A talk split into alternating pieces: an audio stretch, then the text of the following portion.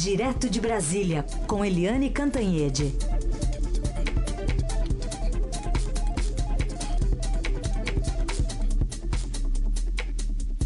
Oi, Eliane, bom dia.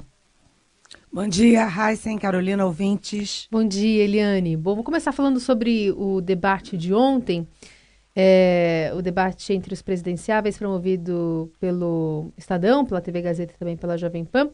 Foi um tom bem mais apaziguador, né? Um tom mais pacífico entre o, os candidatos, tendo a presença do deputado Jair Bolsonaro, menos ataques, mais propostas. E não sei se você achou curioso também o Henrique Meirelles atacando o Alckmin agora, Eliane. Pois é, é, eu achei interessante porque hum, eu tinha perguntado na sabatina da semana passada do Estadão com os presidenciáveis, eu tinha perguntado para o Geraldo Alckmin, é, o candidato do PSDB, é, se não fica difícil né, fazer campanha assim, porque ele apanha do, do Ciro Gomes, vocês veem que toda entrada do Ciro Gomes ele dá uma estocada no PSDB e no Alckmin. Né? Apanha da Marina Silva, toda vez que ela entra, dá uma estocada no PSDB e no Alckmin. É, os candidatos todos estão muito em cima do Alckmin. Ontem foi o Meirelles, mas não deixa de ser curioso, né? O candidato de 1%, 2% batendo no candidato de 9%. Enquanto isso, o Bolsonaro, é, que é o líder das pesquisas, e o e o Fernando Haddad é, é que estão aí crescendo. O Haddad está crescendo, né? A, o, o, cenário é muito de um segundo turno entre é, Haddad e Bolsonaro. E o, o, Henrique Meirelles fica batendo no Alckmin. Eu fico pensando que esse bolo aí do meio está numa segunda eleição. Eles ficam brigando entre eles e esvaziando o Alckmin. É, mas é, o que, que o Meirelles lucra com isso? Ele só inviabiliza ainda mais uma união de centro para tentar inviabilizar essa polaridade é, entre PT e Bolsonaro. Agora, o debate foi muito bom, muito bem organizado, as perguntas dos nossos colegas muito boas. E o Boulos, apesar de ser um candidato que está lá na rabeira, ele ocupou a cena, né? Todas as reportagens sobre o debate citam Boulos, porque o Boulos é, que ficou numa situação complicada por causa do PSOL. Aí a gente lembra, primeiro, o PSOL tinha é, alguma responsabilidade sobre a administração do Museu Nacional que pegou fogo, um, um fogo que a gente vai sofrer o resto da vida com aquele incêndio que devorou é, a história. O pessoal também entrou ali na linha de fogo quando se descobriu que o, o cabo da Ciolo era, enfim, filiado ao PSOL. Ficou até engraçado isso, né? O Daciolo ser do PSOL. E agora, o esfaqueador do Bolsonaro também é, é, já foi do PSOL de 2007 a 2014. Então, o Boulos, para tentar fugir desse momento aí ruim para o partido dele, é, chegou lá com um brochezinho da Marielle Franco, que foi a vereadora assassinada brutalmente no Rio de Janeiro, até agora ninguém sabe, né? não tem um, uma conclusão das investigações, e ele também falou isso, que o pessoal era vítima da violência e que ele é contra a violência. E, o debate foi muito civilizado, propositivo, até o Ciro Gomes, que costuma ser meio destramelhado, ele estava elegante, foi um debate elegante de propostas, ninguém estava ali para massacrar o outro, para, enfim, para pegadinhas, é, gostei muito. Foi um ponto alto para o Estadão, para a Gazeta e para a Jovem Pan. Muito bem. E hoje sai a primeira pesquisa eleitoral. Acho que agora a gente tem que falar na eleição antes da facada e depois da facada. É, exatamente. Tem o antes da facada AF, PF, mas não é o PF que você compra ali a boia da hora do almoço, não. É o pós-facada. Porque o que o mundo político inteiro tenta é, descobrir é qual é o efeito eleitoral dessa facada. E hoje, como sai o primeiro Datafolha, é, depois é, do atentado ali contra o, o Bolsonaro, pode ser que haja luzes. É, pergunta número um: ele vai crescer a intenção de votos? Pergunta número dois: vai baixar muito a rejeição ao Bolsonaro? A gente lembra que dois dias antes, ou um dia antes, porque foi quarta-feira, não, foi um dia antes. Na quarta-feira saiu a rodada do Ibope mostrando que o senhor Bolsonaro tem 22% de intenção de voto e tem 44%, ou seja, o dobro de gente que diz o seguinte: nesse eu não voto de jeito nenhum. Rejeição muito alta é, inviabiliza, neutraliza a intenção de voto. E ele é o campeão de rejeição, pelo menos era. Então são os dois é, indicadores aí que a gente precisa ficar de olho: se o Bolsonaro sobe a intenção de votos e se ele baixa a rejeição, porque essa combinação de intenção de votos e rejeição é que vai dar o futuro dele. Os outros candidatos estão muito perplexos e a gente viu ontem que quase ninguém ficou ali criticando o Bolsonaro. Ali o Ciro Gomes, ali o, o Boulos fala, falaram das diferenças de pensamento e tal, mas ninguém pode bater num homem que está internado, que quase morreu, né, que teve um atentado muito forte, quer dizer, entre a solidariedade com o ser humano e bater no adversário, está todo mundo com a solidariedade é, com o ser humano, até porque cá para nós, né, é, é perder voto, você bater em quem sofreu uma violência desse tamanho. Sim. Então, todo mundo, os outros candidatos, o, o, a gente tem uma situação interessante que é o Lula preso, o Bolsonaro no hospital e os outros candidatos todos se digladiando para traçar uma estratégia diante desse quadro que, vamos dizer, é surreal, né? Sim, sim. E até quando, né, é, esses ataques vão ser contidos, né? Quando se vai virar a chavinha e vai ser ok, ao menos, continuar atacando o discurso do, do Jair Bolsonaro, enfim, uma coisa que a gente vai ver aqui dia após dia. Agora, esse suspeito, né, esse pedagogo, ajudante de pedreiro que, que desferiu a, a facada, né, contra Jair Bolsonaro, tá cheio de histórias ainda não explicadas, né? Ele tinha quatro celulares, Estava é, desempregado, mas estava morando há 15 dias em Juiz de Fora, sem renda, de onde vinha esse dinheiro, agora tem advogados. Como é que é essa história, hein, Eliane? Pois é, você resumiu tudo, Carolina. É, a história do pedreiro, do ajudante de pedreiro, é muito mal contada. É, a gente lê na, na, na mídia, na, na, imprensa, que ele, que a própria família dele diz que ele tem problemas né? Ele ia na casa dos pais ou da família, se trancava horas dentro do quarto. Né? Ele era uma figura estranha, então ele tem uma personalidade estranha. Agora, personalidade estranha não explica por que, que você tem quatro celulares. Nem jornalista, que depende, né, é um instrumento poderoso de trabalho da gente, é o celular. Nem a gente tem quatro celulares, ninguém tem quatro celulares.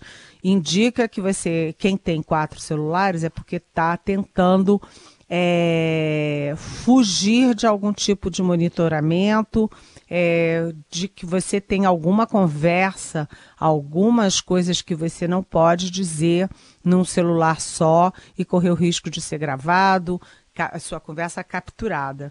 É, além disso, é, de onde veio o dinheiro dele para ficar hospedado esse tempo todo é, em Juiz de Fora?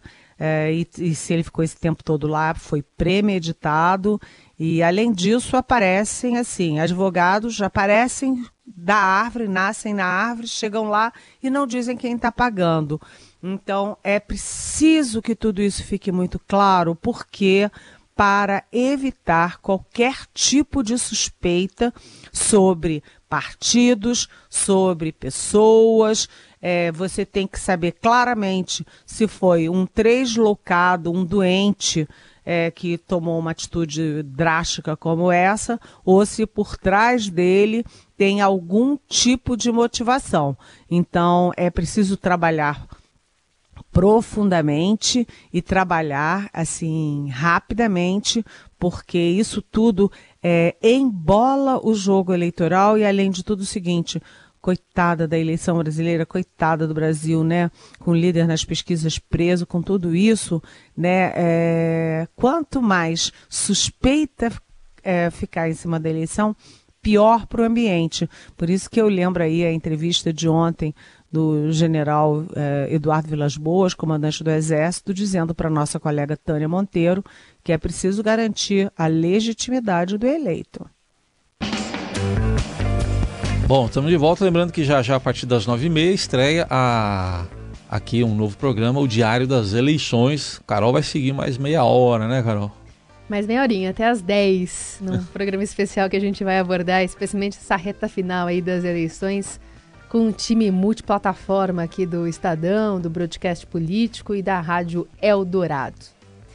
Mas a gente tem Eliane Cantanhede conosco, que é uma, um braço desse clube das mulheres na política, né, Eliane, que participa diariamente aqui conosco no, no Jornal Eldorado. E ela fala um pouquinho mais sobre o ex-presidente Lula. Ah, vamos falar aqui desses recursos todos, né? E aí, quando acaba isso, Eliane? Tem alguma previsão? Olha, hoje já saiu mais uma decisão uh, da presidente do TSE, a Rosa Weber, uh, dizendo que também é ministra do Supremo, a gente lembra, né? Dizendo que não dá mais nem um dia de extensão de prazo para o PT trocar o seu candidato. O PT, é, como tem muito advogado, né? O ex-presidente Lula tem tanto advogado que a gente não consegue lembrar os nomes. Tem advogado para a justiça eleitoral, justiça criminal, justiça não sei o quê, a justiça penal, enfim. E é, os advogados têm que mostrar serviço. E aí é, tem lá esse recurso que eles apresentaram pedindo a prorrogação de prazo para troca de candidato. E a Rosa Weber hoje rapidinho já disse: não, não tem não tem prorrogação nenhuma, significa que amanhã, dia 11, é o prazo fatal para o PT dizer quem é o seu candidato, já que o ex-presidente Luiz Inácio Lula da Silva é ficha suja, é inelegível e a Justiça Eleitoral já uh, disse que ele não é candidato. Ou seja, o PT está sem candidato até amanhã. E se não puser alguém para ser o cabeça de chapa, o, o é, partido pode ficar sem as inserções e sem o programa eleitoral no momento decisivo das eleições e com Bolsonaro fazendo campanha esfaqueado dentro do hospital. Ou seja, agora o PT tem que decidir. Ou ele fica com Lula, ou ele fica com o futuro do partido. Bom, e a gente tem ainda uma entrevista importante ontem do general do, do general do, do Exército Brasileiro falando sobre uma possível, uh, enfim, invia, inviabilidade ou, ou, ou, como ficar mais, como, como é, pode ficar difícil a governabilidade do próximo presidente da República, dependendo do que acontecer agora até outubro, né, Eliane? É, exatamente. O general Eduardo Vilas Boas, o comandante do Exército, ele é um militar é, muito qualificado, muito respeitado, e além de ser um militar muito respeitado, ele é uma pessoa de muito bom senso, uma pessoa que ouve os políticos, que tem um, que conversa com jornalista, ele é uma pessoa muito diferenciada. Ele. Um, ele, inclusive, fez rodadas de conversas com todos os presidenciáveis, né? convidou os presidenciáveis para irem ao QG do Exército, quartel-general, para é, ouvirem quais são as pretensões da, da Força Terrestre, é, quais são as expectativas diante do novo governo. Todos eles saem de lá muito bem impressionados com a qualidade, a, a, enfim, a competência do general Vilas Boas. E ele disse para nossa colega Tânia Monteiro, no Estadão, que tudo isso que está acontecendo, esse nível de radicalização, de polarização, coloca em risco a legitimidade do futuro presidente. Ou seja, o futuro presidente já é eleito com a suspeição, com a desconfiança. E citou especificamente no caso do Bolsonaro, porque ele disse o seguinte: o Bolsonaro, se perder a eleição, ele pode dizer, ah, eu fui prejudicado, porque eu levei uma facada e saí do jogo obrigatoriamente, assim, sem querer, por causa dessa facada. Ou, ao contrário, se o Bolsonaro vencer, os adversários podem dizer: ah, ele só venceu porque levou a facada e virou Marte. Então, se ele não tivesse levado a facada, não tivesse sido agredido, uhum. ele não teria sido eleito. É, então, uh, o general pontuou bem, ele falou para a opinião pública, mas falou também para o público interno dele. E no caso da, da candidatura do ex-presidente Lula, o general, em resumo, falou que as instituições têm que ser respeitadas e que a decisão da justiça tem que ser respeitada, o que é o óbvio. Mas o PT reagiu. O PT reclamou das manifestações do general, que me pareceram bastante, vamos dizer, bastante ponderadas. Ele não disse nenhum absurdo, né? Que é preciso preservar a a integridade dos candidatos, que é preciso é, fugir, escapar desse nível de violência, desse nível de radicalização. Todos nós concordamos e os próprios adversários é, é pra, na corrida presidencial concordam com ele. Ele falou por uma categoria importante no país e uma coisa que ele disse que eu gostei muito, porque eu já escrevi uma coluna que deu o que falar, dizendo, é, a minha coluna dizia, que o Bolsonaro não é um candidato das Forças Armadas e que o Bolsonaro, se eleito, caso venha a ser eleito, ele não será um governo militar. E o general Eduardo Vilas Boas falou em on, publicamente, gravado, com todas as letras, exatamente a mesma coisa. As Forças Armadas não têm um candidato. As Forças Armadas são apartidárias e quem o povo eleger presidente, as Forças Armadas estarão servindo a este governo eleito pela, pelo povo brasileiro, e isso se chama democracia. E ele também disse: eh, se o Bolsonaro for eleito, eventualmente, o governo dele não será um governo militar. Eu achei muito importante a entrevista dele, não tem nada de mais, não tem nenhuma agressão ao poder é, civil, muito pelo contrário. Agora, o PT é chia, porque o PT e os bolsonaristas chiam de tudo. Até quando você escreve a favor de alguma coisa deles, eles arranjam um jeito de ler uma entrelinha ali, achando que você falou alguma coisa que é contra eles. É tudo na base da cacetada. Esse nível de violência verbal acaba dando em violência real. Muito bem, e a gente agora segue para as perguntas da Eliane. Muita gente mandou mensagem nos últimos dias para você, Eliane, com a hashtag Pergunte para Eliane nas redes sociais. Vamos ouvir uma delas que chegou em áudio para a gente. Bom dia, Heisen, Carolina, Eliane. Aqui quem fala é Ézio, de Anápolis, Goiás. É, eu queria fazer uma pergunta para Eliane, saber se qual dessas medidas que o Ciro Gomes fala para arrecadar novos impostos, como a taxação de grandes fortunas, impostos sobre dividendos e lucros e o refis, seriam mais fácil e qual seria a mais difícil de conseguir. Obrigado, estou sempre ouvindo vocês aqui. Abraço. Oi, Ézio, bom dia, bem-vindo. Adoro a sua cidade, uma cidade onde se come um belo churrasco, né? É uma cidade bem é, moderna, eu gosto muito daí. É, o, o candidato Ciro Gomes, é, você sabe que candidatos têm que ter mais do que conteúdo, tem que ter também carisma, tem que saber se expressar, né? tem que ter contundência. E o Ciro Gomes tem tudo isso.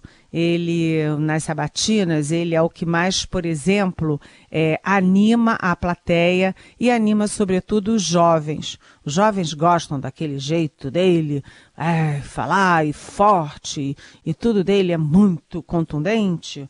É, a, ele tem muita razão, e é o forte do discurso dele dizer que o rentismo no Brasil tá, tá muito excessivo, né? O rentismo significa os banqueiros, né? E ele diz o seguinte, por exemplo, o João Amoedo, que é o candidato do Partido Novo, é, e que vem aí encantando uma parte mais liberal da sociedade, aí o Ciro Gomes pergunta assim, mas vem cá, ele tem a maior fortuna de todos os presidenciáveis, 400 e tantos milhões de reais. É, e tudo isso só é, mexendo com dinheiro. Mexe com dinheiro para cá, mexe com dinheiro para lá, o que ele chama de rentismo. E o Amoedo nunca é, produziu nenhuma uva. Então, o discurso dele é muito é, importante. É, há muitos anos que eu ouço é, em em taxação de grandes fortunas, grandes heranças, dividendos, lucros, e ele tem razão também, o Ciro Gomes, quando ele fala, né? É, pode, o governo pode ser dos trabalhadores, pode ser de qualquer coisa, mas os ban uma coisa é certa: os bancos são o setor que mais lucram no Brasil. Você tem 15 milhões de empregados, 13 milhões de empregados, mas os bancos continuam lucrando. Agora, qual é o problema do Ciro Gomes? Que eu, inclusive, perguntei para ele na sabatina. É, o senhor, é, é, governador Ciro Gomes, o senhor quer fazer coisas que são muito importantes, suas propostas são, são muito bem-vindas, etc. Mas o senhor é muito beligerante. O senhor, até na sabatina, o senhor brigou com a gente o tempo inteiro. Como o senhor que pretende fazer tudo isso que o senhor tem que fazer, brigando com o Congresso, brigando com a opinião pública, brigando com a mídia, brigando com jornalistas, é, brigando com a sombra? O problema do Ciro Gomes é que ele não é agregador, ele é desagregador mas as ideias dele estão ecoando forte. E, aliás, ele foi o único que cresceu mais de 2% no Ibope. Todo mundo cresceu 2%, a Marina estabilizou, é, o Álvaro Dias estabilizou e o Ciro Gomes cresceu 3% e está é, tá empatado com a Marina em 12%, segundo o Ibope. Muito bem. E a gente convida você a continuar mandando suas perguntas para Eliane pelas redes sociais ou pelo WhatsApp 994811777, que a gente vai selecionando e distribuindo aqui para Eliane ao longo da semana.